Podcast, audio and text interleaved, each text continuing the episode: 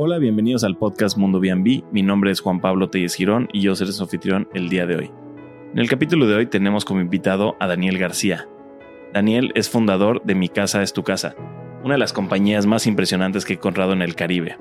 Y digo impresionante no por el tamaño que tenga o la cantidad de propiedades que maneje, pero sino por lo que ha logrado en el transcurso de la existencia de Mi Casa es tu Casa. Daniel me recuerda al anfitrión que éramos la mayoría cuando empezamos, a ese anfitrión que recibía con los brazos abiertos a su huésped, que les que, platicaba con ellos, que los llevaba de la mano en todo momento.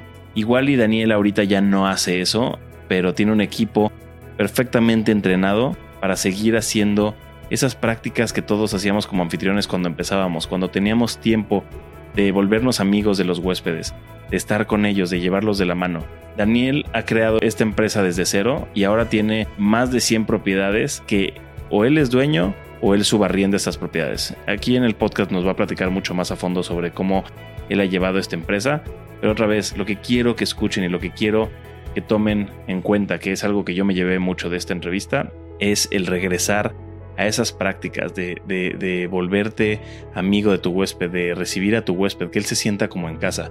Sí, esta este, este negocio se ha vuelto cada vez más profesional, cada vez más sistematizado. Tenemos más herramientas para hacerlo de una manera más sistematizada y profesional, pero que no se nos olvide este contacto con, con el huésped, este, este contacto humano que nos quitaron durante mucho tiempo con el COVID, que, cada vez nos alejamos más por las redes sociales, por el Internet este, Daniel ha descubierto que manteniendo este tipo de servicio puedes tener tarifas altas y ocupaciones altas. Entonces, por favor, escuchen muy bien este capítulo, escuchen lo que Daniel tiene que decir y adelante con el capítulo. Hola Daniel, bienvenido al podcast Mundo B&B. ¿Cómo estás? Hola Juan Pablo, muy bien, muchas gracias. Gracias por la invitación. Bueno, a ver qué padre tenerte aquí. Creo que llevamos ya tiempo justo peloteando fechas para para tenerte aquí en el podcast y por fin lo logré. Este, a ver si la gente no lo sabe, justo tú tienes una empresa bastante exitosa en el sector de renta vacacional, yo la vengo siguiendo hace tiempo y ha sido de, esas empresas en las que yo digo, ¿qué es lo que está haciendo? ¿Qué hace diferente a todos nosotros? ¿Cómo hace lo que hace? Y, y toda la gente que yo escucho que habla de ti dice, a ver, tiene una integridad de trabajo, las cosas que hace este, son impresionantes. Los reviews que tienes son impresionantes. Muchas este, gracias. platícanos un poquito. ¿Cómo empezaste en este mundo de la renta vacacional? ¿Qué te trajo al mundo de la renta vacacional y, la hospitalidad? Pues primero que nada, muchas gracias por esas increíbles palabras. Eh, la renta vacacional apareció en mi vida hace ya más de 10 años, en el 2012, yo viviendo en Barcelona fue la primera vez que tuve contacto con una propiedad de renta vacacional. Y desde ese primer momento me enamoré porque fue un departamento que renté con dos amigos más en Lisboa y cuando llegamos la anfitriona eh, nos recibió con un panque marmoleado que a mí me encanta el pan cuando me recibió con ese panque fue como que wow esto está increíble el precio que habíamos pagado por ese departamento precioso era casi nada. Y dije, wow, esto está padrísimo, me encanta. Eh, después de eso, en, también en Barcelona, fue que conocí ya la renta vacacional como negocio. Y con un modelo de negocio muy particular, que ya ahora más gente lo está haciendo y que es el modelo de negocio este, base para, para mi empresa, y es la eh, renta de propiedades eh, viejas o deterioradas en muy buenas ubicaciones en las que nosotros eh, hacemos las renovaciones, las rediseñamos, hacemos redistribuciones incluso de la propiedad y las ponemos a trabajar en renta vacacional.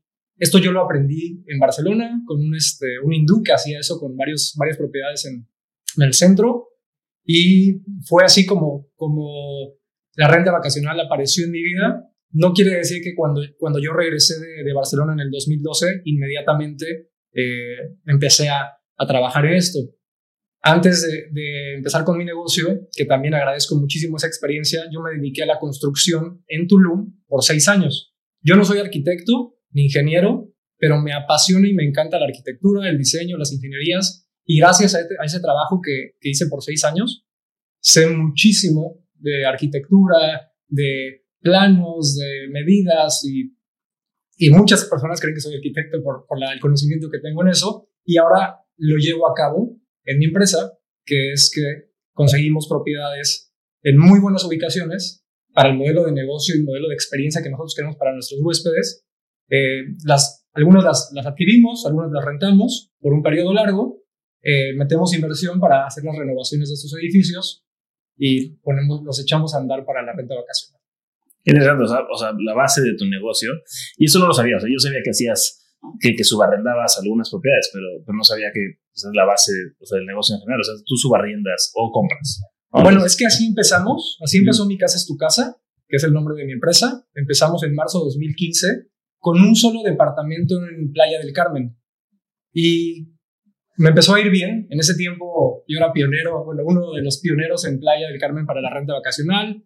La plataforma de Airbnb apenas empezaba a escucharse en México y me empezó a ir bien con ese departamento. Tuve una gran fortuna de que el, el edificio donde estaba este departamento era de la misma propietaria, todo el edificio. Entonces yo le propuse, oye, quiero rentarte todo el edificio.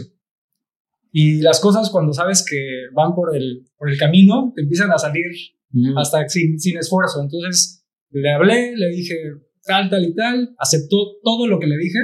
Ok, cuando empezamos yo tenía unos pequeños ahorros, le di una pequeña manita de gato al edificio que estaba bastante viejito y deteriorado y empecé. Y a partir de ahí, al año siguiente, fue que empecé con otro edificio ya en Cancún, también en el centro de Cancún, deteriorado. Eh, le metimos la inversión para renovarlo, hicimos más unidades en ese mismo edificio y así fue que fuimos empezando con el negocio de la renta vacacional. Ahora que pues ya tenemos la experiencia que tenemos en estos ocho años y medio, el equipo que tenemos, las unidades que tenemos, la gente nos ha buscado para que administremos propiedades de ellos. Ese no es nuestro objetivo, pero actualmente sí es un 50-50 de las propiedades que tenemos en la administración y las propiedades que tenemos en eh, propiedad o subarrendamiento, que en inglés se le conoce como el rental arbitrage. Así es. Qué interesante. ¿Y de dónde sale el nombre de mi casa, tu casa? O sea, suena tan novio, pero, o sea, cuando lo escuchas dices, claro, padrísimo el nombre, pero ¿de dónde sale ese nombre? El nombre salió porque yo vivía en Playa del Carmen mientras trabajaba en Tulum en la construcción y cuando yo vivía ahí, pues yo soy de Cancún y muchos de mis amistades son de Cancún. Entonces cuando me decían, oye Daniel, vamos a ir a, a verte a playa, yo siempre decía, sí, claro, mi casa es tu casa. Y iban, ah, sí, claro, vénganse, mi casa es tu casa. Y entonces salió de ahí que, pues sí, mi casa es tu casa y, creo que, que el nombre, como dices, es tan, tan este, popular, esa frase que es también popular mexicana, eh, invita y hace saber a, a los huéspedes eh, que, que, los van a ser, que van a ser recibidos como amigos y familia.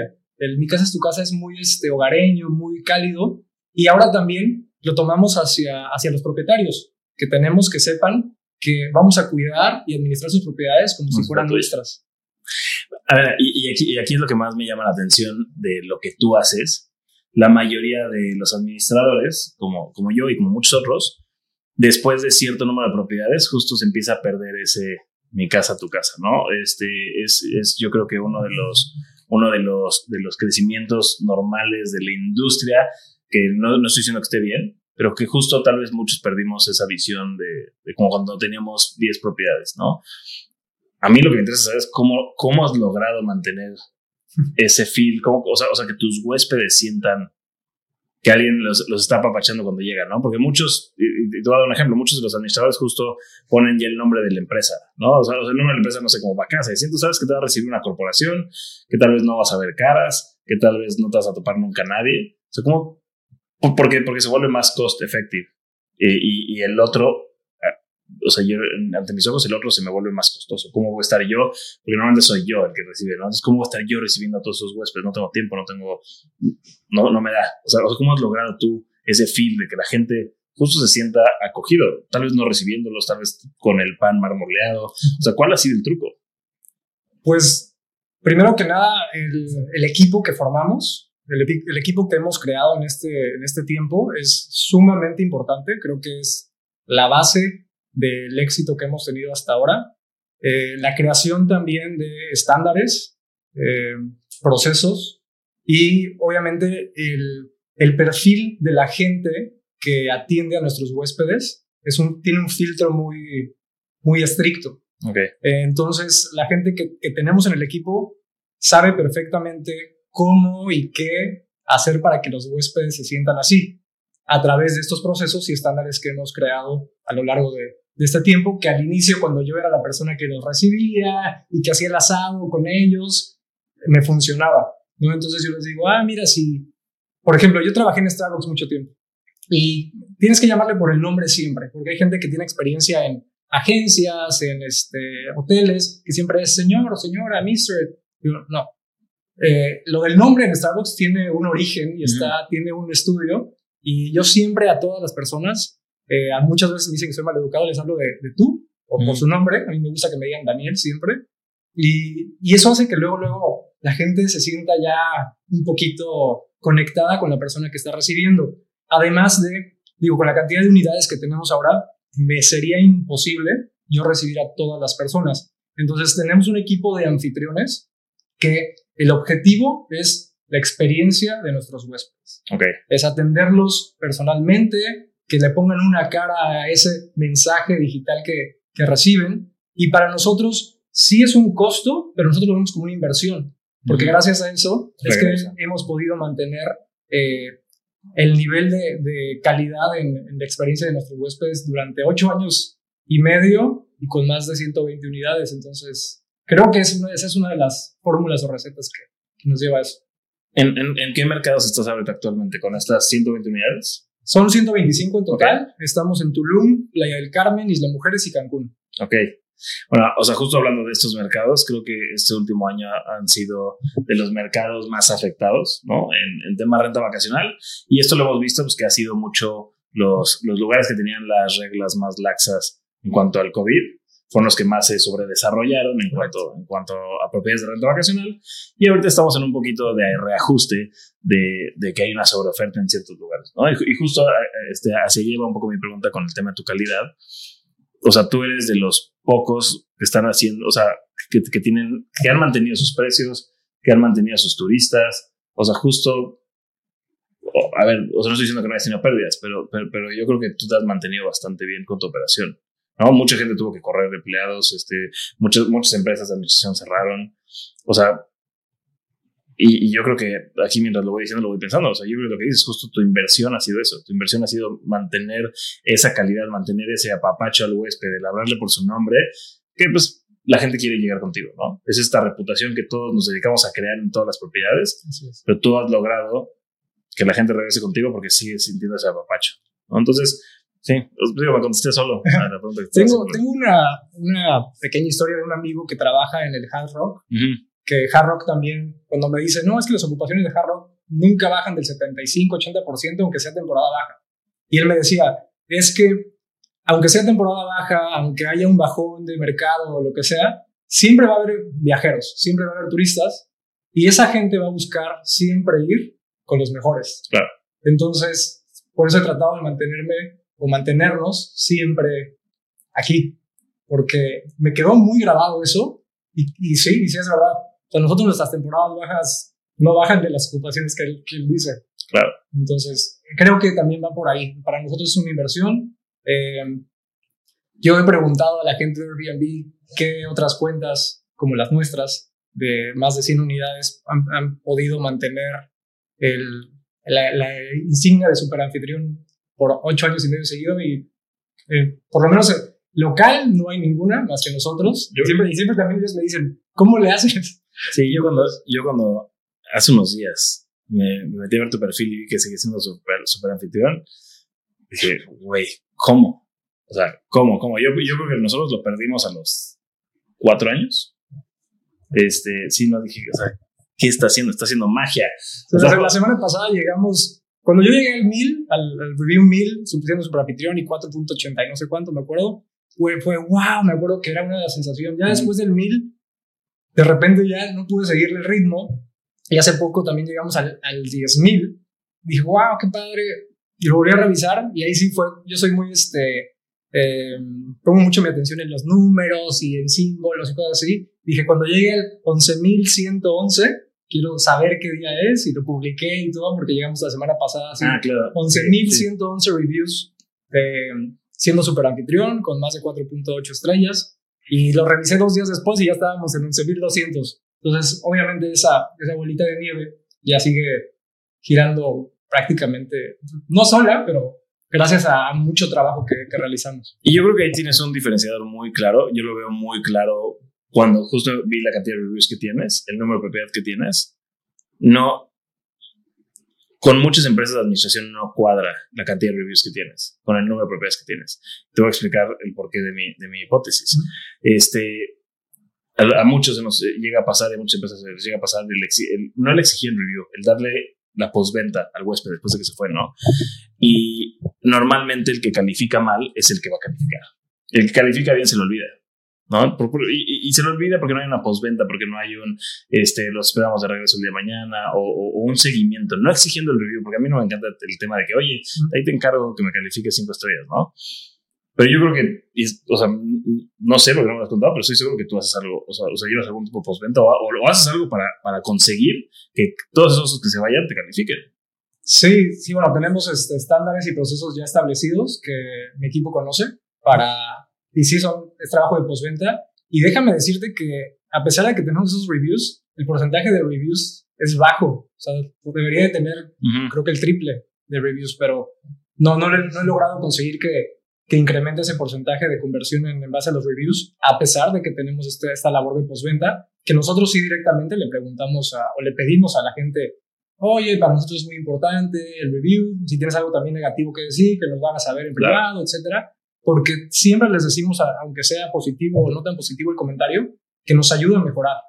Y realmente, o sea, no, es, no solo se los decimos, es realmente lo que hacemos. Si un huésped, o más bien si varios huéspedes tienen un, un comentario repetitivo de algo, tomamos acción sobre eso. Claro. Si un solo huésped te dice, ah, es que no me gustó el color del, del muro, pues no puedes hacer, no puedes este, satisfacer a todas las personas, pero si ya llegan 10, 15, 20 y te dicen lo mismo, tomamos acción inmediatamente. Tiramos del muro. Sí.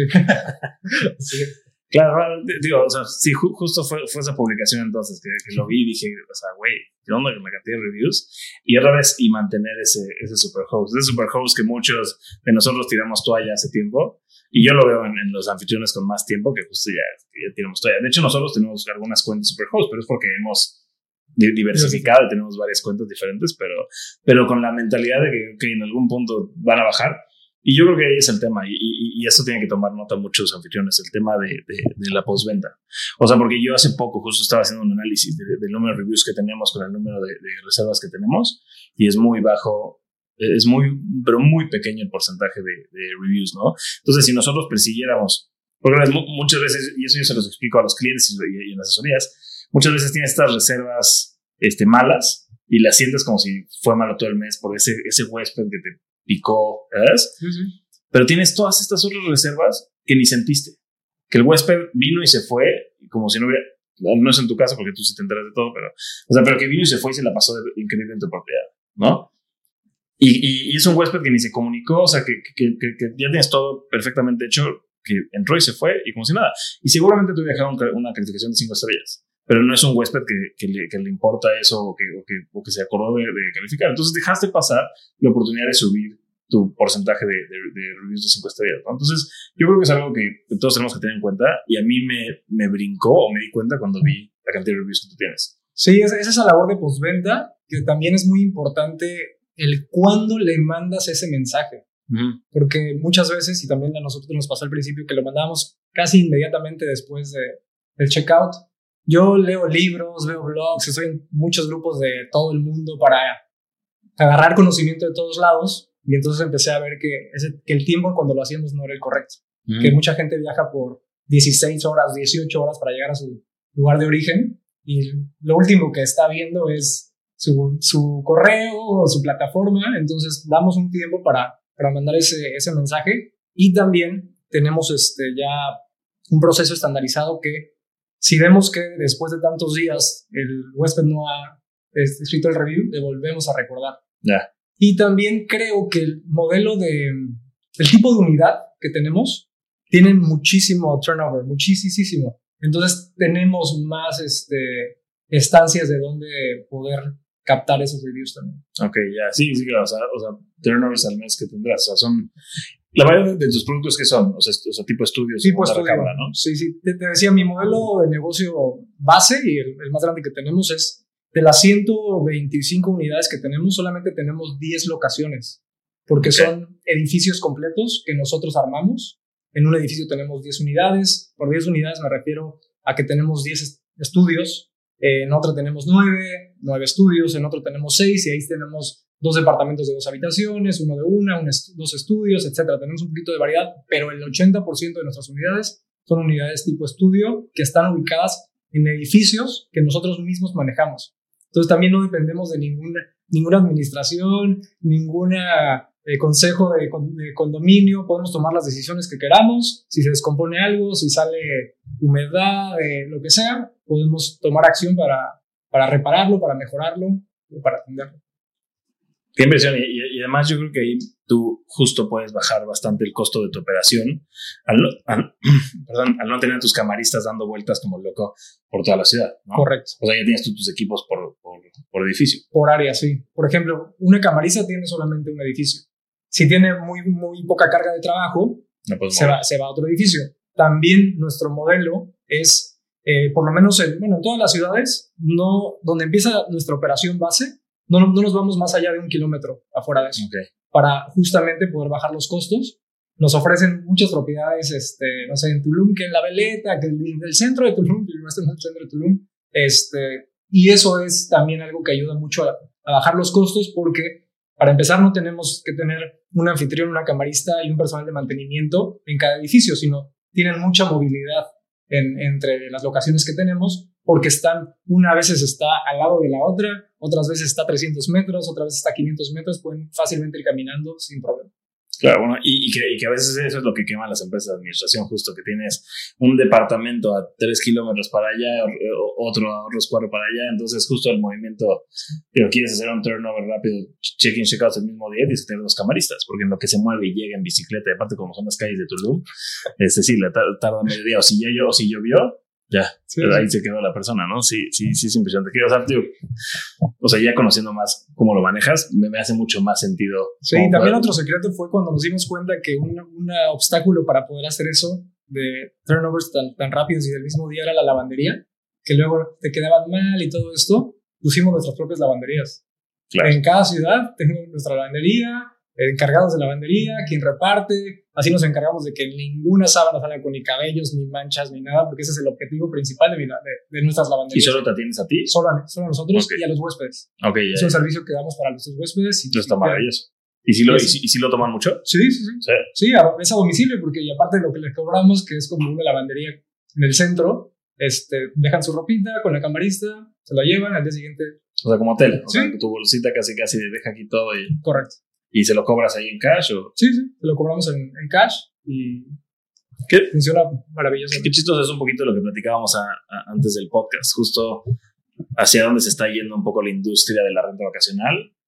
Hay mucha resistencia, mucha gente, la, este, sobre todo la, gente que tiene una sola propiedad, este, hay mucha resistencia que dicen de que es, es que eso no era la, el, el, el, el alma de, de, de Airbnb, Airbnb no era eso, Airbnb era compartir tu habitación. Yo creo que quieras o no, sí se está yendo más hacia, hacia el mundo hotelero, ¿no? El tema de los servicios hoteleros, cada vez el huésped es mucho más exigente.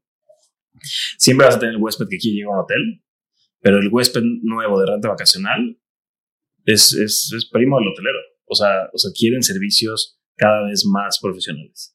¿no? Entonces, el que, el que ofrezcas ese tipo de servicios, ese es tu diferenciador, la mayoría. ¿no? Porque otra vez, ahí, ahí entramos en problemas, ¿no? Mucha gente, muchos propietarios sobre todo, oye, yo no quiero poner la, este, este lavadora porque me la van a echar a perder. Y puede ser, ¿no? O sea, lo, que sea. Entonces, la mayoría no, no quiere poner lavadora. Entonces, ya ofreces un servicio menos. Ofreces un servicio menos que tal vez el hotelero se le iba a cobrar carísimo, o les ofreces donde está la lavandería, pero tienen que llevar la, la, la, bolsa a la lavandería y recogerla tal día. ¿no? Entonces, o sea, se, se vuelve más torpe su vacación. Entonces, que tú ofrezcas esto, no sé si salgas tablas con el servicio del huésped o no, pero el, el, simple hecho de tú ofrecer ese, ese diferenciador, bienvenido anúncialo en tu en, las otras de que aquí te ofrecemos servicio de lavandería. Sí, sí, sí, así lo tenemos. así lo tenemos. Por lo menos en todos nuestros listings de Airbnb tenemos la imagen que dice servicio de lavandería este, a la puerta de tu, Claro, y estamos en ciudades en las que la gente caminas un minuto afuera y regresaste empapado. Entonces, si la gente viene una semana, quiere, fueron a Chichen Itza, fueron a las ruinas en Tulum y llegan su ropa oliendo a rayos, lo último que quieren es meterla a su maleta y que se peste todo lo demás. Entonces, qué maravilla que tengan ese servicio. Pero es, han sido los diferenciadores que han hecho que tú te mantengas en donde estás y que todos los demás estemos viendo de que qué, está haciendo ese güey. la, la, profesionalización de, del sector me parece que es uno de los también de las fórmulas al éxito. Este, que tener estándares, tener procesos. Por ejemplo, yo cuando inicié tenía camaristas que son las chicas que normalmente te ayudan en, la casa, ¿no? Como así, así empiezas. Y así, así empecé al principio. Y de repente me llegó una chica que era una camarista de un hotel, este, todo incluido en la Riviera Maya, que decía, no, pues es que yo hacía 25 unidades diarias y la vi trabajar y vi trabajar a las otras y dije, ahí está, ahí está el, caminito, ¿no? Ahora, todas las chicas que tenemos de camaristas, todas vienen de la industria hotelera, están felices de trabajar con nosotros porque trabajan muchísimo menos horas que los que trabajan en los hoteles que decían, no, ya doblábamos turnos y todo esto. Es la, creo que el área donde menos rotación tengo en las, en las chicas de, de limpieza. Y la manera en que presentan, visten las habitaciones es completamente diferente a lo que yo hacía anteriormente. Incluso ellas, bueno, no ellas mismas, pero cada uno de nuestros líderes que tenemos por áreas también vienen del sector hotelero. Obviamente les enseñamos cómo, y es ahí un poquito el, el, este, el choque, cómo no es hotelería lo que hacemos nosotros, pero hasta ahora lo han aprendido bastante bien. Y les doy la libertad de que ellos empiecen a crear esos estándares en la empresa de, oye, ahora van a ir las cosas presentadas así, hasta el tal nivel el shampoo y todo ese tipo de pequeños detalles son tenemos estándares hoteleros, yo creo en cada una de nuestras ocasiones que han venido de la gente que tenemos en el equipo, que esa gente ha venido del sector hotelero masivo, hoteles de 2.000, 3.000, 5.000 unidades. O sea, tú, tú, has tenido la, si le puedo decir, humildad de aprender justo de esta gente, ¿no? Yo sí, creo que es muy importante. A nosotros nos ha pasado igual con empleados que llegan. Yo, yo soy arquitecto de hotelería no tengo idea. Cuando empezamos este negocio, pues muy parecido a ti, nos topamos con mil problemas, con mil, la, erramos de mil maneras diferentes. Y, y, creo que nosotros lo que más hemos aprendido es de, la gente que hemos contratado. Y, y, ahí viene este, justo todos los, los, los billionaires corporativos siempre lo dicen, ¿no? Cuando tú tienes a alguien que vas a contratar que te cobra 10 pesos por abajo del mercado o el que te está cobrando 4 pesos por arriba del mercado para su sueldo, contrátale de 4 pesos, porque el de 4 pesos va a hacer cosas que, que nadie más iba a hacer antes, ¿no? Entonces, y, y esas son las camaristas, porque sí, muchas veces nos vamos por el lado de que, ay, sí, este, esta me está cobrando 9 mil pesos, este, este, es, una, es una ganga, me voy a ahorrar mucha lana como meter la bolsa, ok, sí, pero el ahorro te hubiera hecho cuatro habitaciones, en lo que, en la que esta te hizo una. Así es. Entonces, muy, muy interesante ese take. Y creo que mucha, muy poca gente lo piensa así. No, incluso también, no solo en las camaristas, sino también en el, en todo el personal. Todo el personal realmente, si tienes personal capacitado, por ejemplo, nosotros a nuestro personal de mantenimiento los incitamos y les pagamos cursos de cualquier tipo de, de técnica, ya sea carpintería, aire acondicionado, electricidad, eh, lo, que, lo que quieren aprender siempre y cuando sea un beneficio para ellos y para, para nosotros. Y por eso es que también las unidades, me ha pasado, hace unos meses tenía meses, de verdad, meses sin ir a un edificio. Y fui a darme una vuelta y lo veo y es como si hubiéramos recién terminado la renovación. O sea, impecable y obviamente, claro, felicito y agradezco a nuestro gerente de mantenimiento que también ha aprendido muchísimo en conjunto. Yo también sé de construcción y de mantenimiento de edificios, pero hay veces que peloteamos. A ver, oye, yo le haría así, ¿y tú cómo le harías? Y órale, que juntamos ideas, o oye, tu idea está mejor, vamos a hacerlo así. Y es, digo, es gracias al gran trabajo que, que hace el equipo, a todo el conocimiento y capacidad que tiene, eh, que, y también el compartir el conocimiento es muy importante porque hay, hay veces que tenemos personal que dice, ah, no, pues yo sé hacer lo de los aires y no sé qué, pero como que no le quiere enseñar al otro porque él se siente más este, importante y también hemos eh, este, enseñado a esa gente que es importante compartir el conocimiento porque en un, en un departamento pueden hacer tres aires eh, al mismo tiempo, tres personas, en lugar de que una persona tenga que hacer esto. Es que ese, o sea, yo creo que es ese miedo de la manera antigua, anticuada de llevar las empresas en la que, en la que si llegaba otro y, lo hacía mejor, te voy a sacar a ti, lo voy a hacer con él porque aparte eh, seguramente es más barato, ¿no? O sea, yo creo que lo que tú estás haciendo es, es este nuevo modelo, justo el, modelo de las empresas de, tecnología, de startup, el que, el que, güey, vamos a ser equipo. O sea, vamos a ser equipo, vamos a crecer juntos y van a estar mejor remunerados, ¿no? Justo hace poquito en un podcast igual estaba hablando del tema de, de, de traer los buenos reviews a, tu equipo, ¿no? Al equipo que lo logró, al de mantenimiento, a la camarista, de que vean, vean, vean ese review que nos dijeron que la limpieza del cuarto estaba excelente y eso, eso lo lograron ustedes.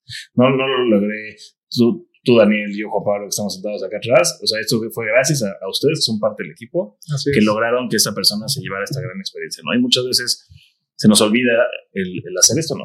O sea, o sea y, y no porque, porque no querramos dar este esas alabanzas a donde tienen que ir, pero simplemente se nos olvida, ¿no? Y, y, cuando me lo dijo esta persona en este podcast, dije, güey, claro, eso no, eso no lo hago yo. Se me ha olvidado, ¿no? Y, y, puede ser algo muy importante para, para justo para, para tu staff. Puede ser un, un, gran incentivo mucho más que el monetario, ¿no? Sí, a la, gente que tenemos le encanta que, que los feliciten.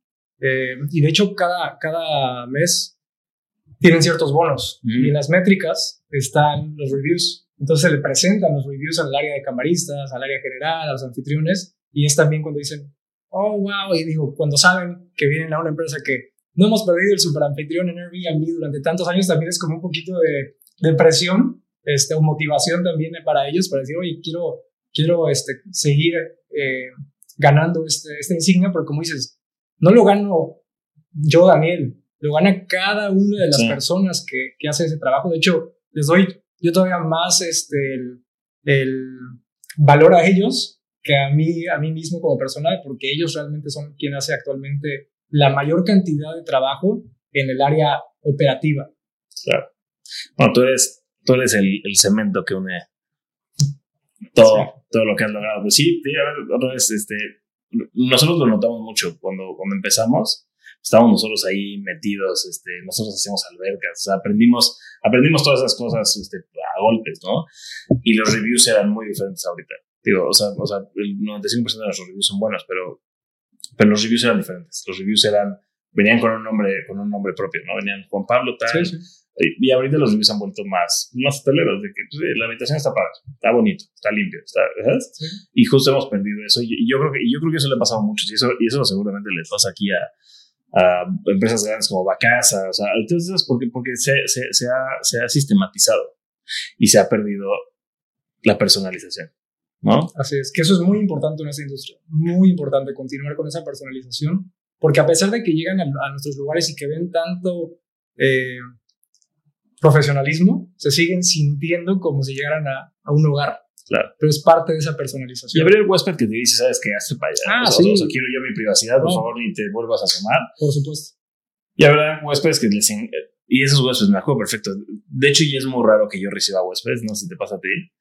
Hay pocas propiedades en las que yo voy, ¿no? Este, eh, en, nuestro caso, propiedades muy grandes y demás que este, me gusta ir a mí, ¿no? Cuando tengo tiempo, además. Y, es padrísimo cuando los, o sea, recibirlos y demás. Y muchas veces te dicen, oye, quédate por la cubita, oye, pues quédate a platicar. Y muy divertido, digo, ya, ya, ya, no tengo tiempo suficiente, pero me acuerdo, o sea, justo cuando voy a hacer esas cosas, me acuerdo de cómo eran. Sí, era muy divertido. Y a veces acabas justo amigos, y, o sea, o sea se es un ambiente muy padre. Que otra vez, digo, cuando te escucho a ti, yo lo único que puedo pensar es como, ok, sí, ¿cómo regreso a eso? ¿Cómo puedo volver a lograr eso? Y, y yo creo que todos los que nos estén escuchando, que estén empezando en este negocio, es como, no lo pierdan o sea, se puede, o sea, tío, tú, eres el claro ejemplo de que se puede lograr si empezamos con, con a, poner ciertos este, procedimientos en, nuestro, en nuestra empresa para poderlo lograr, para poderlo mantener, ¿no? Así es. Eh, a mí me emociona mucho cuando yo casi ya nunca recibo ningún huésped, desafortunadamente, porque es algo que me encanta y por lo que empecé el negocio también. Eh, pero cuando ahora he hecho recorridos en las locaciones y que veo huéspedes que ya ves que a veces están medio perdidos, que no saben si ya están ahí o no. Siempre, pues yo voy, oye, vienen aquí, ya me hacían su reserva, los recibo, les hago check-in como cualquier otro anfitrión. Y me ha pasado en las últimas este, dos, tres veces que me dicen, no, ¿y tú quién eres? No, porque, ah, yo soy Daniel. Y sí saben quién soy, o sí saben que habían reservado conmigo, ah, y se quedan, oh, así como, como sorpresa de que, de que yo los estoy recibiendo y obviamente eso hace un super plus que yo no me daba cuenta o me había dado cuenta de eso, porque obviamente ven que tengo un equipo que los atiende y cuando se sorprenden que yo estoy ahí por, por casualidad, sí, sí, y, me emociona muchísimo, me han dicho, wow, oye, incluso gente que me, ¿cómo le haces? Quiero empezar a hacer este negocio y empezamos ahí la, la conexión a, a platicar, eso, eso me encanta. Es que es padrísimo, justo ahora que dices eso de, de toparte los huéspedes, igual, o sea, justo en las propiedades que nosotros las consideramos más volumen, cuando nos presentamos es padre que, y, lo sabes identificar. Yo, yo, siempre le digo esto a la, a la, gente, o sea, al haber recibido tantos huéspedes, empiezas, creas ese sexto sentido. Cuando sabes que, que un, turista está en distress o que necesita ayuda o lo que sea, y si lo, o lo ubicas y te acercas y que, hola, ¿cómo estás? Este, ¿En qué te puedo ayudar? Oye, estoy buscando, y eh, eh, es padre ese sentimiento este, tío, no ha pasado el tema de que eres Daniel, tú por eso eres famoso. pero. No, no, no lo digo porque, porque, no, no, porque famoso, pero como ven. Y, ahí, ah, claro. Y ven que tenemos. Este... Y eres una industria, sí, sí, o sea, bueno, eso. Sí, sí, saben quién es y dicen qué hace aquí. ¿no? ¿Cómo tiene tiempo para estar aquí atendiéndome a mí, no? Exacto. Justo decir, o sea, chistoso, había pasado hasta en la calle. No sé si te ha pasado a ti, yo tengo eso mucho de, de cancunense toda la vida, de, de, de ayudar a turistas en distress este, que me pasa en la calle, que veo un güey que está así perdidísimo en una calle así rara, y me acerco y digo, hola, ¿cómo están? ¿Pues puedo ayudar en algo? Es como que, como que ese sentimiento de, de la hospitalidad, yo siempre lo he tenido, digo, me metí a estudiar arquitectura, yo creo que justo mi carrera la escogí mal en su momento, porque sí, siempre me ha encantado el mundo de la hospitalidad, yo creo que es una vocación, ¿no? El tema de ayudar a la gente no es una carrera en la que o sea, o sea, te puedes ir hacia atrás y ya no hacer nada. Es una carrera que tienes que estar hands-on todo el tiempo. Y yo creo que es un tema de vocación, ¿no? El, tema de atender a la gente no es fácil. Te toca gente de todos los ámbitos, toca este, gente este, grosera, toca gente buena onda, o sea, siempre, hay de todo, ¿no?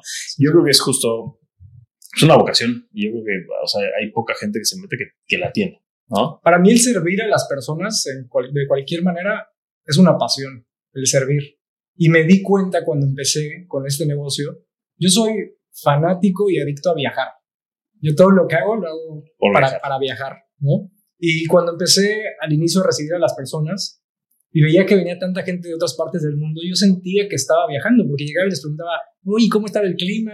Oye, a ver, ¿y qué son holidays ahorita? ¿O vacaciones o qué? Y entonces empezábamos a platicar y yo me sentía como que viajando. Entonces, esta me di cuenta del cambio de, de, la, de, la, cara en las personas, del feeling que tenían, incluso cuando se iban, me decían, oye Daniel, muchas gracias por los tips que nos dijiste. Tengo tantísimas historias que nos podríamos echar este, mil podcasts con todas las historias que tengo como huéspedes, que, que eso fue al inicio eh, y actualmente sigue siendo, además de otras cosas, lo que, lo que me llenó. Y dije, esto es lo que quiero hacer, esto es lo que me encanta, poder hacer que la gente visite sobre todo México y sobre todo esta región que yo soy orgullosamente cancunense eh, y pueda aportar algo positivo a su viaje, para mí es lo máximo. Claro, sí, o sea, esta impresión de que tú hayas podido retener, que la gente quiera regresar y, yo creo que el diferenciador e, eres tú, ¿no? O sea, por, porque hemos sido afectados en, en este último año por el tema de post-COVID, que, que han bajado las ocupaciones y demás. Y yo creo que esto ha afectado mucho en varios alojamientos y, han hecho que la gente diga, güey, ya no quiero regresar a esta zona. Y yo creo que lo que tú estás logrando, o sea, por el bien de todos nosotros, o sea, es eso, que la gente diga, es el Cancún, el, Cancún de antes. Yo lo tengo así. Siento yo cuando yo, yo fui a la carrera de México y regresé, yo llegué a Cancún en el 96, cuando regresé aquí hace siete años, como que me empecé a dar cuenta más y, hasta en los all inclusives, en hoteles, que, que el servicio ya no era como el de antes. Es ese servicio de que el mesero te apapachaba casi casi, era tu cuate, y como que se empezó a hacer más a cambio de propina, un poco más este cansado, tal vez les pagaban menos, o sea, se empezó a hacer como más justo industrializado, se empezó a perder la personalidad que tenía el Cancún de cuando yo era chico y llegué a vivir, que era este de, de, gente súper amigable, súper servicial. No estoy diciendo que existe todo Cancún o todo, o todo Quintana Roo, pero sí siento que hubo ese cambio. Y, y, no te sabría decir porque no tengo el, el, estudio, pero, pero sí siento que sí llegó a pasar. Y otra vez estamos regresando a ofrecer servicios de la calidad que tú estás ofreciendo. Yo creo que es muy importante porque la gente se ha dado cuenta que ese servicio que ofrecíamos antes en Quintana Roo, ya lo empiezan a ofrecer en, otros, en, otras ciudades del Caribe que antes nos ofrecían. Así es. Entonces, si, si, si no nos ponemos al nivel, tío, o sea, o sea Dios no quiera que nos, que nos desbanque Dominicana. Que ahí va, ¿eh? Sí, por eso. Ahí, viene, ahí viene detrás de nosotros muy fuerte, muy, muy fuerte. Y yo creo que sí, justo depende mucho de, de nosotros los anfitriones, tanto hoteleros como, como nosotros de renta vacacional, ¿no? El servicio que ofrezcamos, que la gente quiera regresar con nosotros. Sí. A mí me parece que eso que mencionas del servicio, digo, no, no es por eh, hablar más de, de ninguna este, localidad en México, pero es es el crecimiento que, natural que, tuvo Cancún. La gente que, somos de aquí sabemos que el turismo es algo importantísimo y no lo hacemos por conveniencia, sino así crecimos y así aprendimos a, a servir, a atender, a querer ayudar a la gente. Y toda esa mezcla de gente que ha llegado de muchísimas partes de México, sobre todo, y del mundo, que no viene con esa, con, esa este, calidez ya, ya en la sangre, es creo lo que, lo que hay medio encaminado a que esto esté sucediendo. Ese es mi punto de vista. Puede que tengas toda la razón. O sea, tío, yo igual al crecer aquí toda la vida, siempre me, me regí por esos estándares.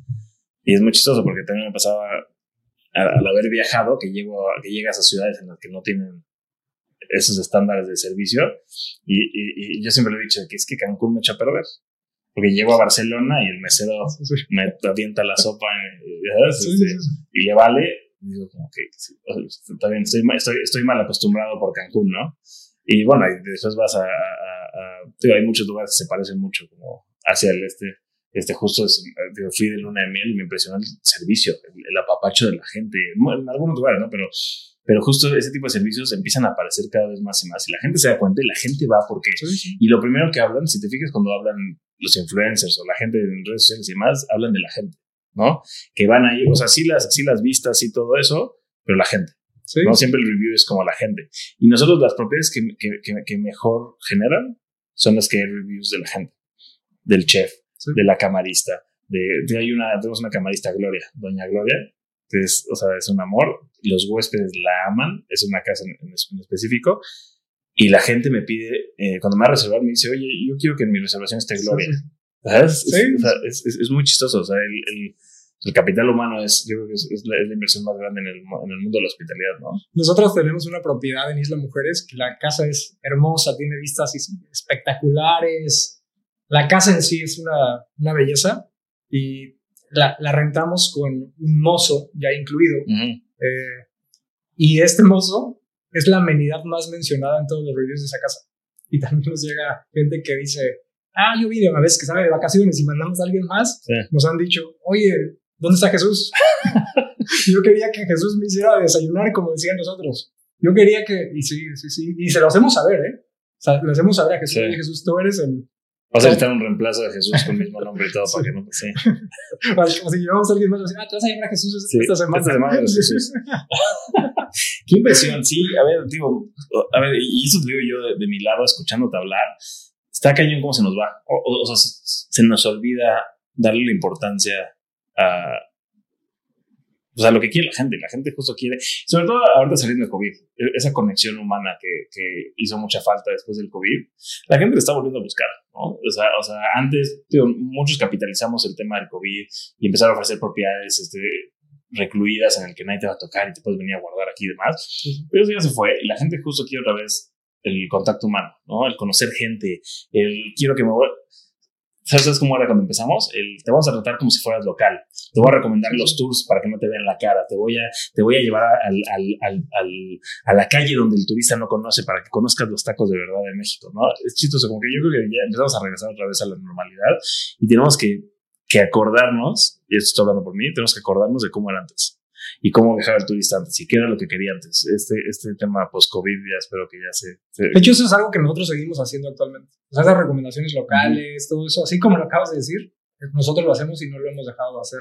Incluso tenemos guías digitales en códigos QR, así como los que tienen aquí, que son puras recomendaciones locales. Eh, porque no solamente para el turista, pero lo que hacemos y cómo lo hacemos tiene otro, otro objetivo que me encanta o que yo no me había dado cuenta al inicio, pero para empezar, hacemos una, acupuntura arquitectónica o del barrio, porque en zonas que las casitas estaban ya viejas o muy feas, empezamos con uno nosotros, empezamos con otro y entonces hay otro edificio y hay otro edificio y hay otro edificio y entonces ya se ve, la zona ya se ve muy bonita y además la, el poder hacer que los comercios de la zona y de los alrededores también generen por el turista que estamos, que estamos trayendo o que está reservando con nosotros, eso a mí también me llena el alma. O sea, cuando estoy, voy a un restaurante y veo y que digo, esos, esos son, son, nuestros, son nuestros, o que están saliendo y van caminando a la tiendita o a los tacos de la esquina, eso es algo que también eh, me, me, llena el corazón y por eso sigo haciendo esto que hago. Oye, a ver, tú que estás en esas tres ciudades, y, estas son preguntas que, que, que, después son las que más le interesa a la gente que está escuchando. O sea, ¿cómo ves los tres mercados en cuanto a ti, no a lo que le está pasando a los demás? O sea, o sea, porque yo te puedo hablar de la mayoría de la gente, y la mayoría de la gente te va a decir ahorita, es que Tulum estamos bajísimos, las rentas están muy bajas, estamos esperando que venga el tren Maya y el aeropuerto y nos rescate. ¿no? Playa del Carmen lleva atascado pues desde 2018 más o menos, como que no ha habido, o sea, o sea, o sea que fluctuaciones muy altas entre que si suben muchos precios o bajan. Y Cancún, pues Cancún, la verdad que es un mercado bastante estable, se maneja bastante bien, los precios están muy bien, pero eso es lo que te podría decir la mayoría de la gente. Pero, o sea, tú que estás haciendo esto muy diferente a muchas, a muchas de las empresas que yo conozco y lo estás haciendo bien, o sea, ¿tú cómo ves los tres mercados? Bueno, también estamos en Isla Mujeres. Ah, bueno, Isla Mujeres. Que para mí la joya de la corona. Es que Isla Mujeres, si se cuece aparte, o sea, Isla Mujeres no tiene a dónde, a dónde crecer. bueno, no, sí tiene a dónde crecer, ya están empezando a crecer en vertical. Arriba. Sí, ya están empezando a crecer. Pero tienes un mercado acaparado, Isla Mujeres es, sí, sí, es la joya de la, corona. desde, desde mi punto de vista, Isla Mujeres es la joya de la corona. La temporada baja ahí dura nada. Los precios fluctúan también no tanto. Eh, así como lo dijiste, yo estoy muy de acuerdo en que Cancún para nosotros, es, de hecho, es donde más volumen de unidades tenemos. Tenemos setenta y tantas unidades en Cancún. Eh, es un mercado muy estable, sin tanta volatilidad de, de precios. Eh, también algo importante mencionar es que desde que nosotros iniciamos, detectamos muy bien un nicho de mercado que no estaba completamente atendido en la renta vacacional. Cuando la renta vacacional surge en en playa, en bueno, en Tulum en ese tiempo todavía no había, en Cancún y todo esto, pero más que nada en Playa del Carmen porque era el boom en ese tiempo. Las propiedades que había en renta vacacional normalmente eran propiedades de lujo, así de muy high-end y para poder rentar una de esas propiedades tenías que tener un poder adquisitivo muy alto. Y además de todos los hoteles que tenemos en la zona, que también normalmente para quedarte en un hotel todo incluido, pues hay que gastar un poquito, ¿no? Nosotros agarramos el nicho medio, medio y medio alto y empezamos a hacer unidades para ese nicho. Entonces mis, mis precios nunca realmente, bueno, en temporada alta, claro, fluctúan como para cualquiera, pero nunca fueron de niveles que, que en el paso de los años, en muchas, en muchísimos mercados, se fueron así. Claro. Nosotros los hemos tenido estables porque nunca hemos llegado abajo de eso. Entonces eso, eso, también nos ha ayudado muchísimo en las, en las tres, este, en las cuatro áreas en las que estamos. En Cancún, eh, como dije, es un mercado estable. Playa del Carmen nos, nos ha pasado eso con el, con el edificio que, que, empezamos y que seguimos teniendo ahí. Te digo que ya vamos a cumplir ocho años y medio con ese edificio. Las tarifas que tenemos han ido en incremento, de hecho, después de varias cosas. y ahora de la reputación que tenemos, hemos podido elevar los precios. En temporada alta incluso hemos podido eh, elevar los precios aún más. En Tulum, que, que es el, el la localidad más nueva para nosotros. Empezamos ahí hace dos años apenas en Tulum.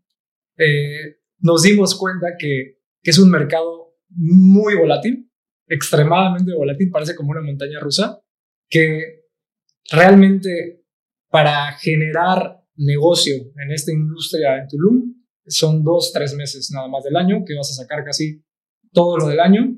El resto de los meses del año mantenemos tarifas bastante accesibles y creo yo que el modelo de negocio que hacemos, que es lo como te digo, adquirir o rentar propiedades y renovarlas, permite que nuestros retornos sigan siendo incluso doble o el triple que los que ofrecen eh, condominios y departamentos este, particulares.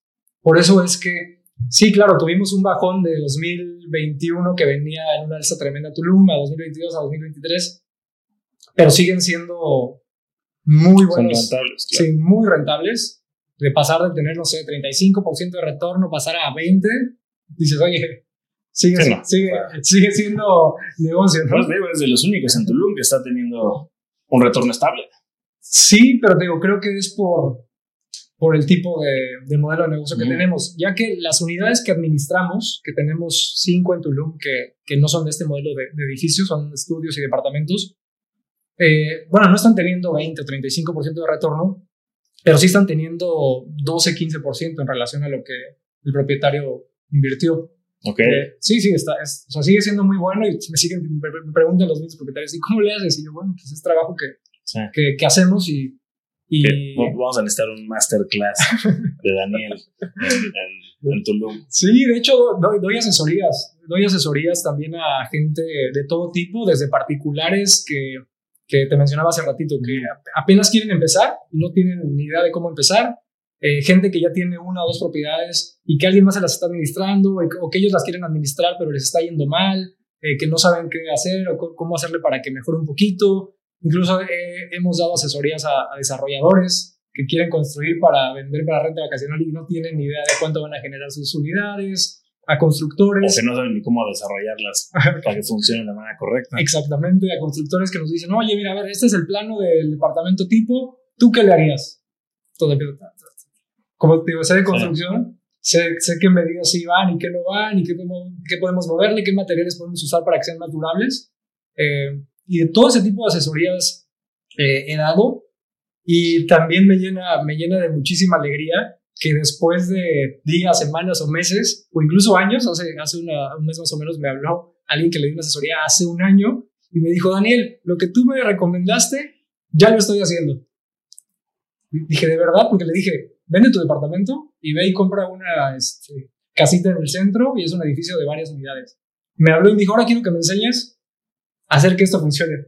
Llegué y ya era un edificio con varios estudios y dije, wow, o sea, ahí sí me sentía además muy, muy comprometido, con gran responsabilidad de que realmente este, claro.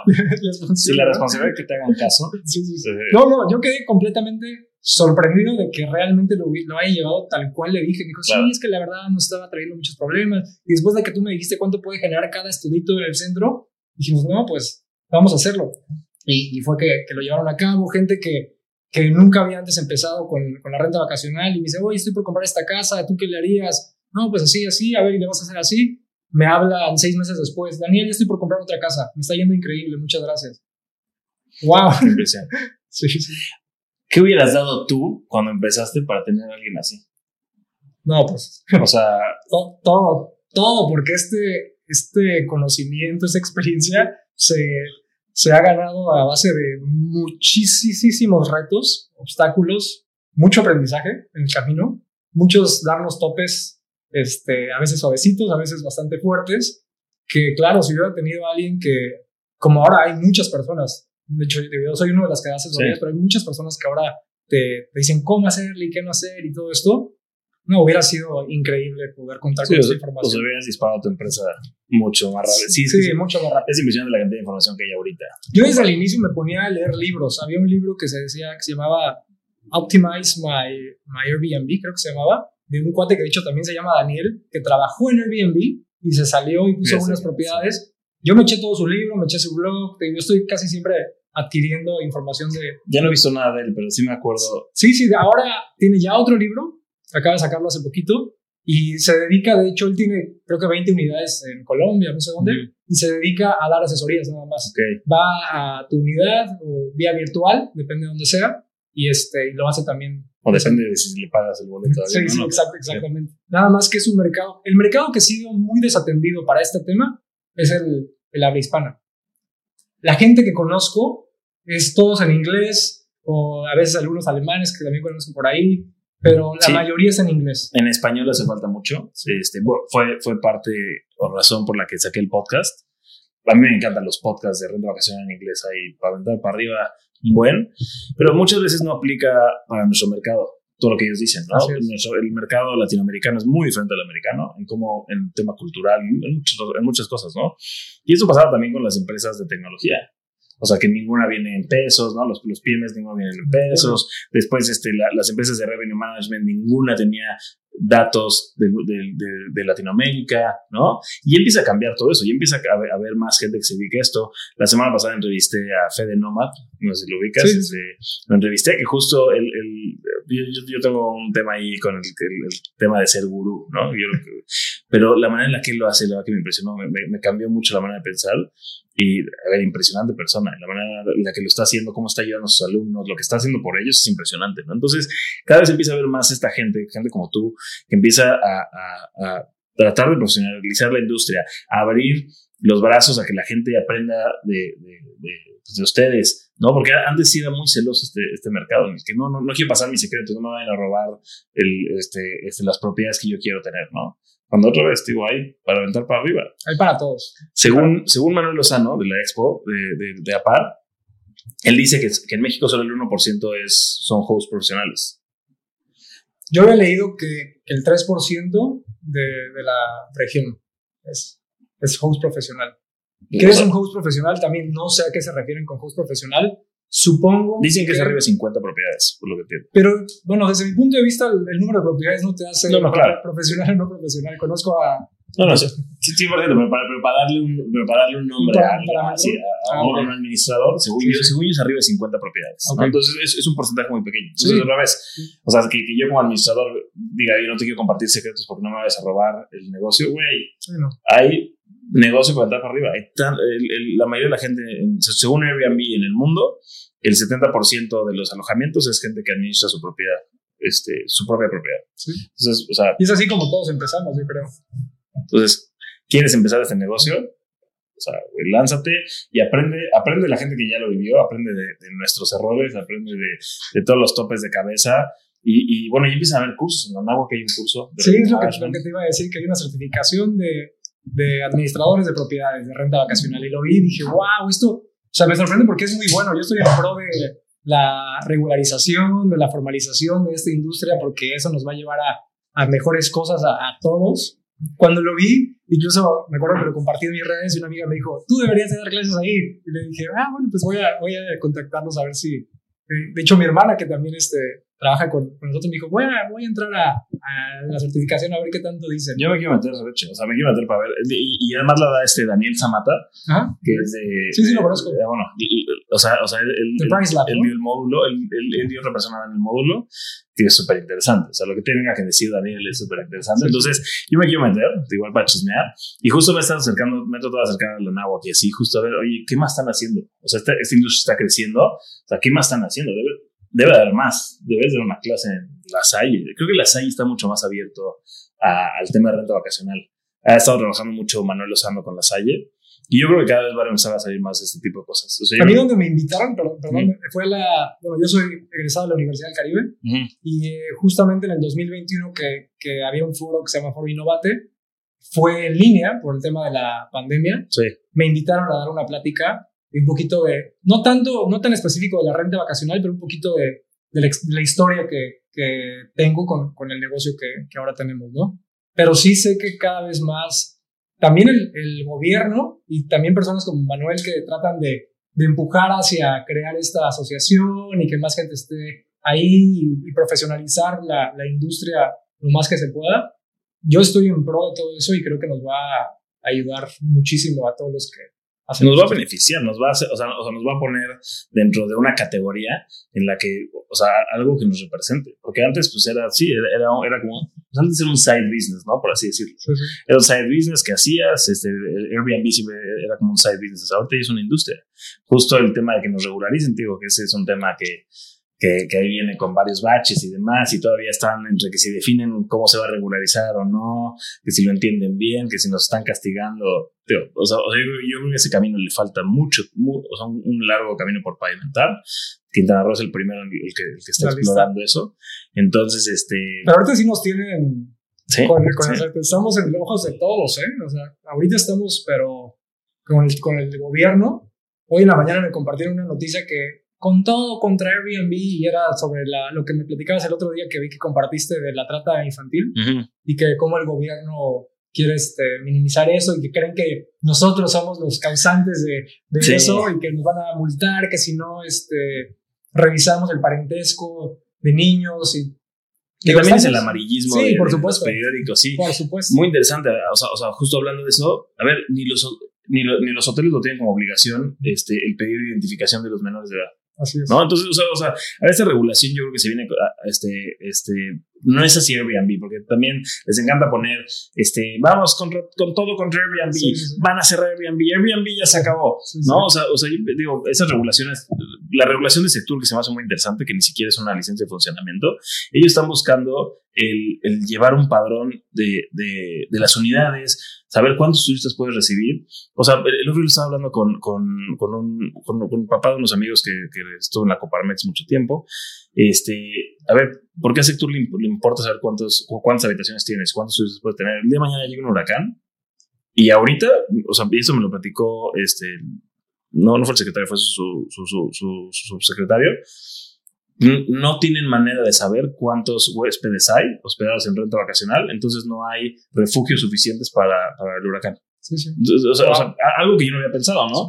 Pero claro, digo, y ya nos pasó hace que tres años, que fue que vinieron dos, dos huracanes. Ujú. Digo, gracias a Dios tenemos propiedades muy bien protegidas, anticiclónicas y lo que sea, y estuvimos muy al pendiente de ellos y no pasó a más.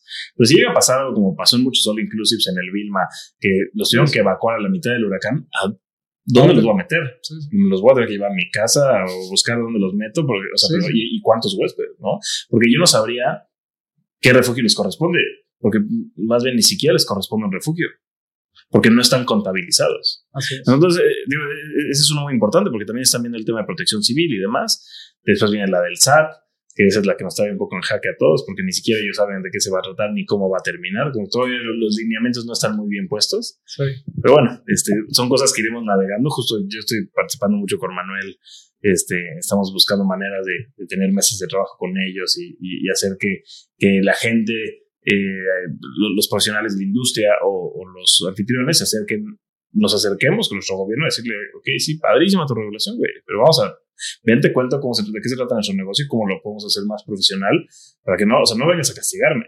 Sí, sí existen estas mesas de trabajo, ¿eh? ya, ya existen con el, el gobierno, nada más que realmente no sé quién están, quiénes están involucrados, pero nosotros trabajamos con un despacho legal que el titular del despacho este, ha estado en estas mesas de trabajo y pues es quien nos dice, ahí viene esto, ahora viene por aquí. Nosotros ya estamos con el, con el tema de las licencias de funcionamiento estatal y con el padrón al 100% en todas nuestras unidades, porque también obviamente fuimos de los primeros a quien a, quien- a quienes llegaron y fue, Sí. llegan a uno y llegan a todas. Este, pero bueno, ya teníamos toda la documentación, sabemos, sabíamos que algún día iba a pasar esto, no sabíamos que tan pronto de qué manera, que también la autoridad, como dices, como ni siquiera sabe bien cómo, cómo funciona, no sabe bien cómo ejecutar la ley. Y en algunos casos sí siento que están aprovechándose de mucha gente que, que ignora todo el tema de, de la legislación y también con un poquito de, de abuso de, de autoridad en, Sí. cier- en ciertos, este, en ciertas situaciones y casos. Sí, sí, sí, sí, sí, hemos escuchado varios casos. Sobre todo le caen a gente independiente que tiene una sola casa y así, de que, oye, me quita tu sello. Cállate con la lanita y no te pongo el sello. Y ya te puedes regularizar. Sí, a ver, digo, han habido muchos casos y esto ha pasado este, a lo largo de la historia en México y eh, digo, es parte de. Pero yo no veo mal el tema de la, regular- de la regularización. El podcast justo lo saqué hablando de la regularización este, y, y la importancia que yo le veo a la regularización. Tiene un poco de pushback de gente justo cuando empezaron a caer los del SATCU y a clausurar lugares de que no, Juan Pablo dijo que no sé qué, güey. Pues, o sea, al final de ahí no sé allá adentro, justo lo que dices, si han habido estos meses de trabajo. No sabemos muy bien a quién invitan. Ahorita Manuel se acaba de meter a una, a una muy interesante y se enteró de puro churro y se metió a fuerzas. Y los únicos que estaban en esos meses de trabajo eran hoteleros Sí. este, y estaba Xcaret, había, había varios hoteleros, pero no había nadie de renta vacacional. Y se metió Manuel justo a penitas como asesor igual de la, de la, de esta mesa de trabajo. Entonces, tenemos que estar muy truchas porque si, o sea, si hay alguien que está yendo a gobierno a decirle qué onda con la renta vacacional, son los hoteleros. Sí, sí. Y de hecho ellos están moviendo las piezas para que esto pase como está Y eso pasando. está pasando en todo el mundo. O sea, esto no Sí, es aquí. sí, Digo, sí. En España, justo he tenido podcast con Juanjo Bande, que tiene un podcast allá en España. Y él dice: A ver, o sea, el, el, el lobby, el lobby en contra de la renta vacacional, tanto en Portugal, que en Portugal acaban de perder, o sea, en Portugal ya no hay licencias, están tirando la renta vacacional muy cañón. En, en España, en muchas ciudades, o sea, en Barcelona ya no existen licencias. Y, y para todo Barcelona se de 9000 licencias. Y es por unidad. Sí, sí. Este, me dice, y eso trae un lobby hotelero detrás impresionante. Y el, el lobby hotelero español pues, es gigantesco. Pues ahora en Nueva York, ¿no? También fue el más sonado que, ah, ya, fue Airbnb o algo así. En Nueva York también, ahí no están, o sea, ahí no es tan presente, o sea, porque no hay indicios que digan que es el hotelero, pero todo el mundo sabe que es el lobby hotelero. Este, pero muy, muy chistoso, Daniel Samata me dijo que, que muchos anfitriones están festejando lo que pasó muchos anfitriones que los que ya llevamos con, los 30 días desde ese tiempo, lo están festejando, que dicen que es una maravilla, sus reservas subieron, este, se mantienen mucho mejor sus propiedades. Digo, cualquier tipo de regulación, alguien, alguien va a saber cómo navegarlo y va a hacer dinero. Pero justo ayer vi la noticia de lo que está pasando con el tema de los migrantes en Nueva York que una que las tarifas hoteleras a raíz de lo de Airbnb se despegaron, o sea, se fueron al cielo, o sea, estratosféricas las tarifas hoteleras. Y ahorita resulta que con el tema que está pasando de los migrantes que están llegando a Estados Unidos, pues que va a salir un subsidio de gobierno en el que van a tener que pagar estos hoteles y las tarifas altas de los hoteles para meter a todos los migrantes en los hoteles. En, los hoteles. Entonces, pues no sé, algo hicieron bien los, los, lobistas hoteleros que ya consiguieron por mínimo seis meses que van a estar albergando a esta gente dinero del gobierno. Digo, no sé, son cosas ya, ya, ya nos Hay muchas cosas que tras bambalinas no. Nos estamos metiendo así en, en conspiracy theories. este podcast no es de conspiracy theories, pero, pero sí, si ya te vas atrás, son cosas que, no podemos entender porque no estamos ahí adentro. Así es. Pero mira, tú nomás puedes especular y venir a Pero sí, yo, yo, también estoy en pro de la regularización, siempre y cuando esté bien hecha, en orden, eh, porque nos va a beneficiar a todos estar regulados, eh, tratar de profesionalizar más la industria, también nos va a beneficiar a todos. Pero te digo, siempre y cuando sea parejo y justo para todos. Claro. Oye, y a ver, a ver, tú, tú ahorita en el punto en el que estás, a ver, tienes una empresa muy exitosa, estás logrando cosas que muy poca gente está haciendo. ¿Hacia dónde vas ahora? Tienes estas cuatro ciudades, te vas a quedar, o sea, ¿cuál es tu plan? Mira, actualmente y desde hace un, año más o menos, eh, puse un poquito en pausa este, el escalamiento de la empresa porque se estaba volviendo algo muy, muy, eh, una bola de nieve muy grande que, que por, algún, por momentos veía que no iba a poder este, controlar. Solamente el año pasado inauguramos tres edificios y todo el mundo pues ve esto y dice, ¿y ahora qué más? ¿Y ahora qué más? ¿Y ahora qué más? Y vi que el crecimiento no tenía que, que ir hacia las unidades, sino hacia dentro de la empresa. Y empezamos a estructurar o a reestructurar la empresa para sentar las bases de decir, ah, ok, ahora sí me voy a animar a echar otros dos, tres edificios en la región. tenemos propuestas de, incluso del extranjero. Me han dicho en Costa Rica, eh, una vez una persona me dijo que en Hawái, en Dominicana también tengo unos muy buenos amigos que Garto me dicen, ¿cuándo mi casa es tu casa acá? ¿Y cuándo mi casa es tu casa acá? Este, en Guadalajara, en Monterrey, también me han contactado del Pacífico, que también está creciendo muchísimo. La costa, la costa oaxaqueña y hacia arriba, todo eso, Puerto Vallarta, este, Nayarit, California, California, todo eso. Pero realmente, para mí actualmente, va primero la paz mental, la paz mental, la salud. Y desde afuera pues, se puede ver como dices, ah, es una empresa exitosa, grande, que tiene muy buenos números, pero lleva y conlleva una gran responsabilidad detrás y muchísimo trabajo, que puede ser que te digo, por afuera no, no se ve tanto. Y queremos, sí queremos seguir creciendo, sobre todo con el modelo de negocio que tenemos, no tanto en la administración de propiedades de terceros, las que tenemos actualmente son de Friends and Family nada más. Eh, pero a un ritmo más tranquilo, más paso a pasito. O sea, quieres dejar bien todo en el interior de la empresa. Correcto. Para el momento en el que crezcas, pues ya tener, o sea, no tener que preocuparte por el, por, el interior, ¿no? Así es, eso, eso es lo que en el último año hicimos y quizás en el próximo año eh, veamos alguna oportunidad de algún, alguno algunos edificios. De hecho, le traigo muchas ganas a la zona hotelera de Cancún, okay. del modelo de negocio que hacemos. Uy, muchos viejos que les sí, no, no, la chaineada. Ya tengo, ya tengo la, la mira varios que cada vez veo y digo, yo soy mucho de que cuando las cosas este, tienen que pasar, pasan. Y hay uno en específico que, que, veo que me está llegando el contacto del propietario por un grupo de WhatsApp que yo ni tendría que estar y que me llega información por acá y por acá y por acá. Digo, a ver, creo que ahí me está diciendo la vida que, claro. que puede ser donde. Qué chistoso, o sea, qué interesante que tengas justo esa paz, ¿no? Porque, o sea, muchas veces uno, de, los, de los males del emprendedor es justo ese de quererse comer el mundo, ¿no? Y, que tú tengas esa paz de poderte frenar y decir, a ver, güey, o sea, tengo que dejar todo en orden en casa antes de irme a comer todo el mundo, ¿no? O sea, muchas veces nos pasa eso que, que por el tema de crecimiento y querer agarrar todo, perdemos, este, perdemos un poquito el camino de, de, las cosas que tenemos que dejar claras atrás y que después lo vamos a resentir en un futuro, ¿no? Y, y, en algún punto lo vas a tener que arreglar. Entonces, es que, o sea, tío, qué bueno que tú tengas sus zapatos. Y, y, bueno, lo aprendí, lo aprendí a base de, de golpes, porque sí me pasó que, o sea, mi empresa escaló 300% en un par de años. Y yo podría haber escalado a un 1000% si hubiera dicho a todo que sí. Claro. Pero cuando me di cuenta de lo que representa, porque mucha gente dice, ah, yo quiero tener mil unidades y tener un equipo de 100 personas y esto y facturar y bla, bla. Pero tienes que ver qué va a conllevar llegar a eso que quieres. Y, y ya estar ahí. Es muy importante eso, muy, muy importante, porque no se va a hacer solito, no va, no va a pasar solito. mucho va a depender de, de, ti como emprendedor y, claro está, de, del equipo. Yo también siempre hablo con mi equipo y les digo, siempre hacemos todo en pro para, para no quemar a la gente. O sea, nosotros también tenemos esa filosofía de, de no este, sobresaturarnos de trabajo, que no trabajen este, horas extras o que no eh, doblen este, turnos, eso no existe. Eh, en, o no es la filosofía de, de, mi casa es tu casa. Entonces nos dimos cuenta que tenemos que ir a paso firme, pero un poquito a nuestro ritmo y no al ritmo que nos. Pero lo tienes muy claro, o sea, justo lo tienes muy claro. Sí. Digo, creo que es la pregunta que siempre queremos hacer, ¿no? Es justo lo que dices, que todo el mundo te pregunta de que, ¿para cuándo acá? Y tú la contestaste muy bien y, y me suena 100% lógico lo que estás haciendo. No, y me, y me cuesta, ¿eh? Te prometo que me cuesta porque... Empiezan a, a, decir de oportunidades. Pues.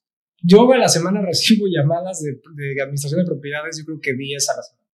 Y no, gracias, no, gracias, no, gracias, no, gracias. Hay unas que veo pasar que digo, es que esta, yo estoy 100% seguro que es fácil de manejarla, es un buen negocio, pero no quiero ir para allá, no quiero ir para allá.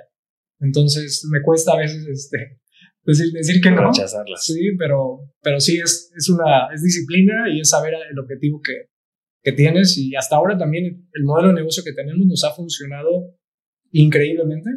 Entonces, ese sí es el, camino al que queremos. ¿Qué dirías de justo el modelo de negocio que tienen ustedes? Ya tuve una entrevista con alguien muy parecido. Muy parecido, pero, pero, pero diferente. Sí, eh, los conozco, vi el, el podcast. El de Natán Carrillo, claro, es un, es un negocio muy parecido. Muy chistoso porque él me decía de que, güey, Juan Pablo, la costa, lugares turísticos, no.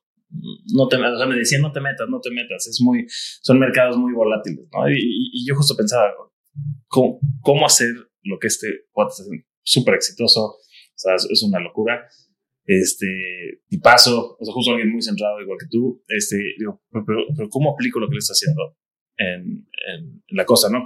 Tomando en cuenta lo que él dijo de que son mercados muy volátiles, él no hablaba de, muchas ciudades establecidas, ¿no? Este, y él se ha mantenido en Ciudad de México y ha, ha logrado justo, y, y, es un poco lo que tú haces, justo tener operación low cost, ¿no? Al manejar el edificio entero, este, estandarizar, estandarizar sus, sus procesos de tal manera y otra vez que, que, no, que no te traiga abajo la, la, la, la operación y manteniendo a su gente super, o sea, trabajando bien, o sea, cuidando bien a su gente, ¿no?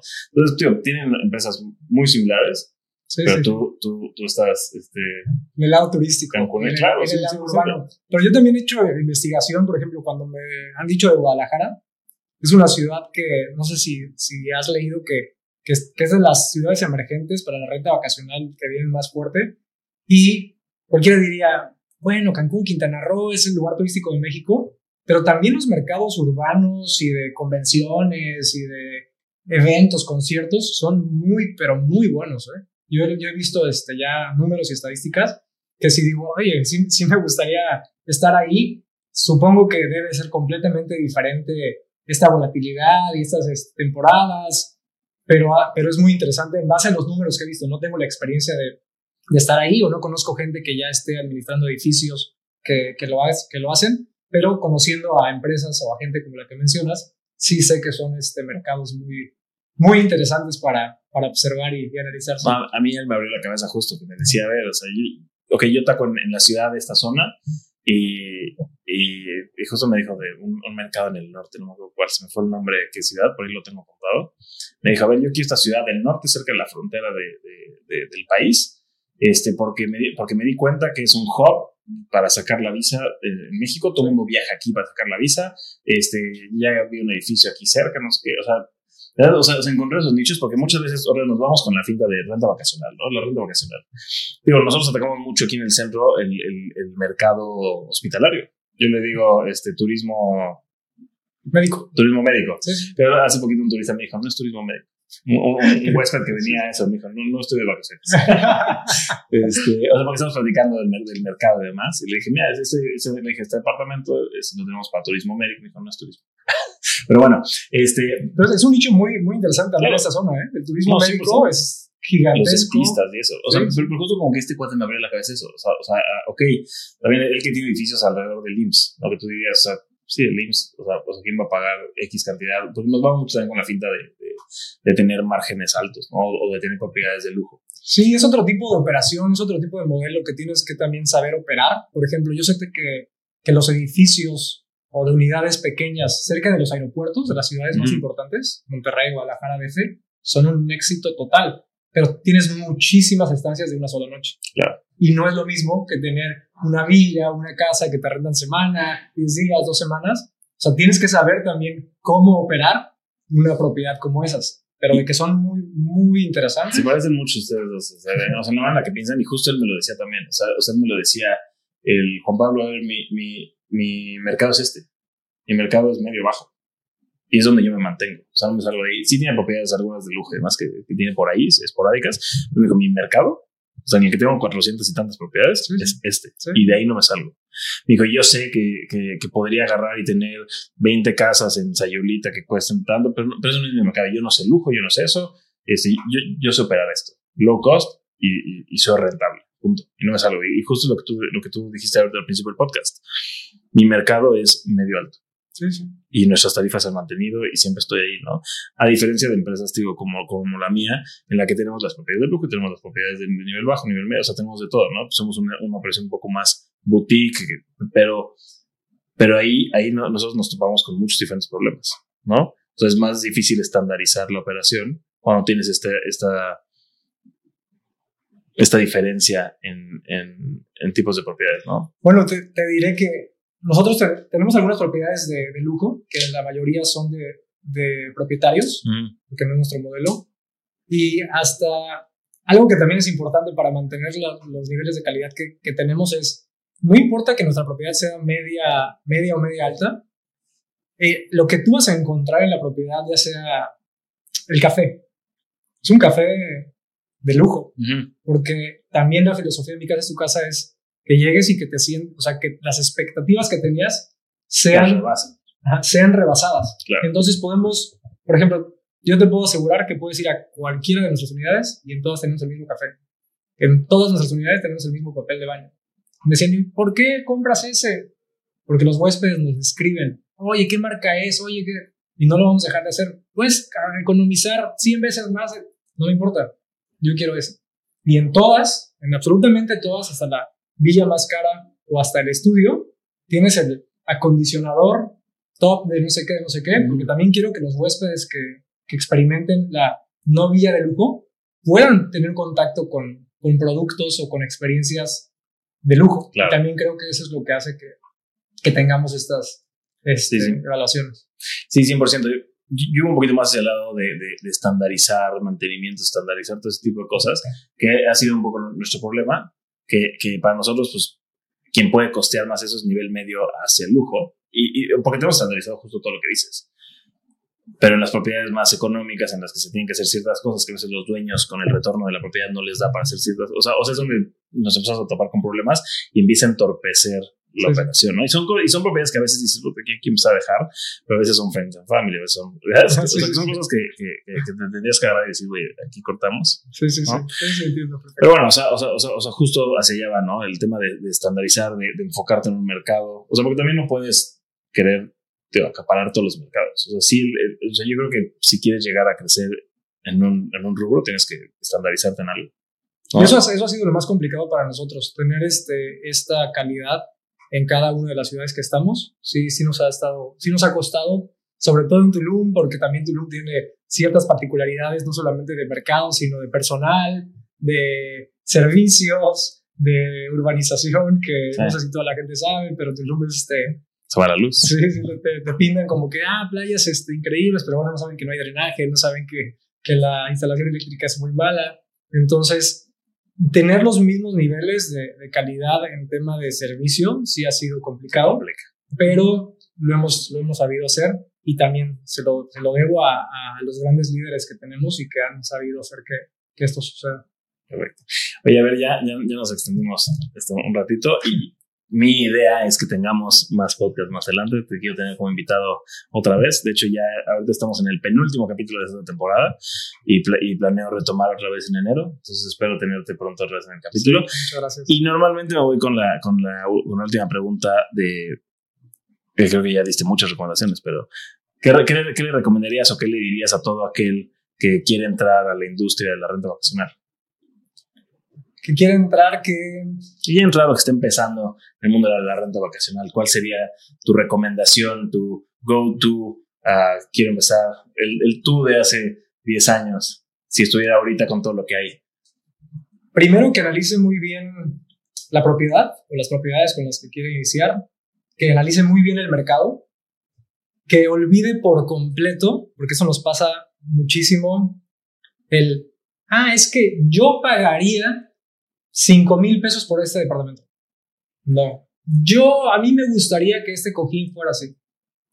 Que haga realmente un estudio de qué es lo que necesita. Como, como dijimos hace ratito, hay muchísima información actualmente. Que analice su mercado, que analice su propiedad y que en base a eso también haga eh, proyecciones de, de venta, un mini plan de negocio para que sepa si es rentable o no y que sepa que también qué está dispuesto a, ofrecer a los huéspedes, porque la renta vacacional es un servicio semi-hotelero y tenemos que estar ahí para la gente cuando nos necesite. No importa si es a las 7 de la mañana, si es a las 10 de la noche, a las 3 de la mañana. Entonces, que analice muy bien si esta persona va a poder eh, operar y administrar la propiedad, eh, si no, también analizar si es viable para esta persona eh, dar, dar en administración la propiedad para, para administradores y que nada se convierta en una, una o un inversionista, pero principalmente el análisis de, del mercado y de la propiedad creo que son muy, muy importantes. Y ahora, con tanta información, también, número uno, les recomendaría leer este libro que, que no me acuerdo, después te digo exactamente el nombre para que lo pongas ahí en los, en los comentarios. Y si no, también hay este, tengo muchos videos en YouTube ahora.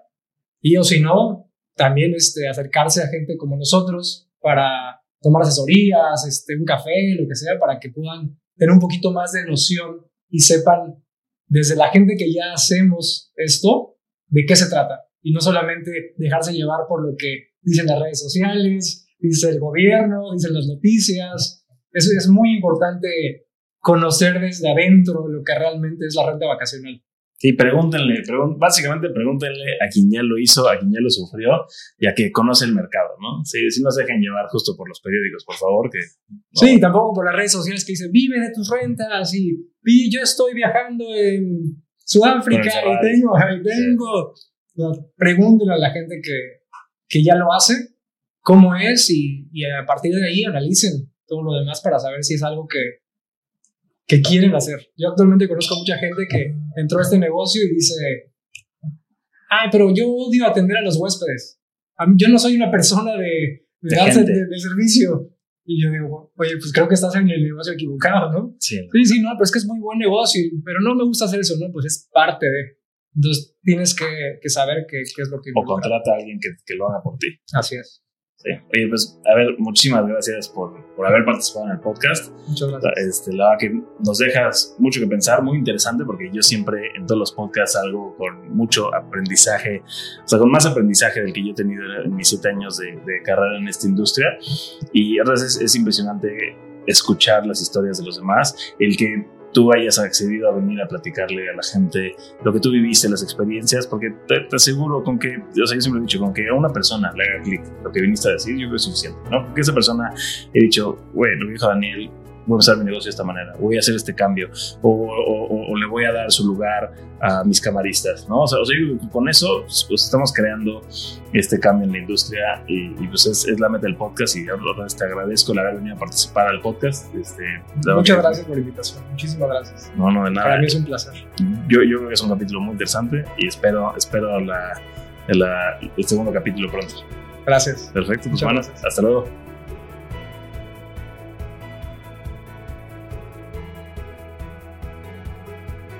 Con esto damos por terminado el capítulo de hoy. Espero les haya gustado y nos vemos la próxima semana con el último capítulo de la primera temporada del podcast Mundo B&B. En la descripción del capítulo les voy a dejar la información de Daniel, el enlace de su empresa y una invitación a la Expo Renta Vacacional. Nos vemos la próxima semana. Hasta luego.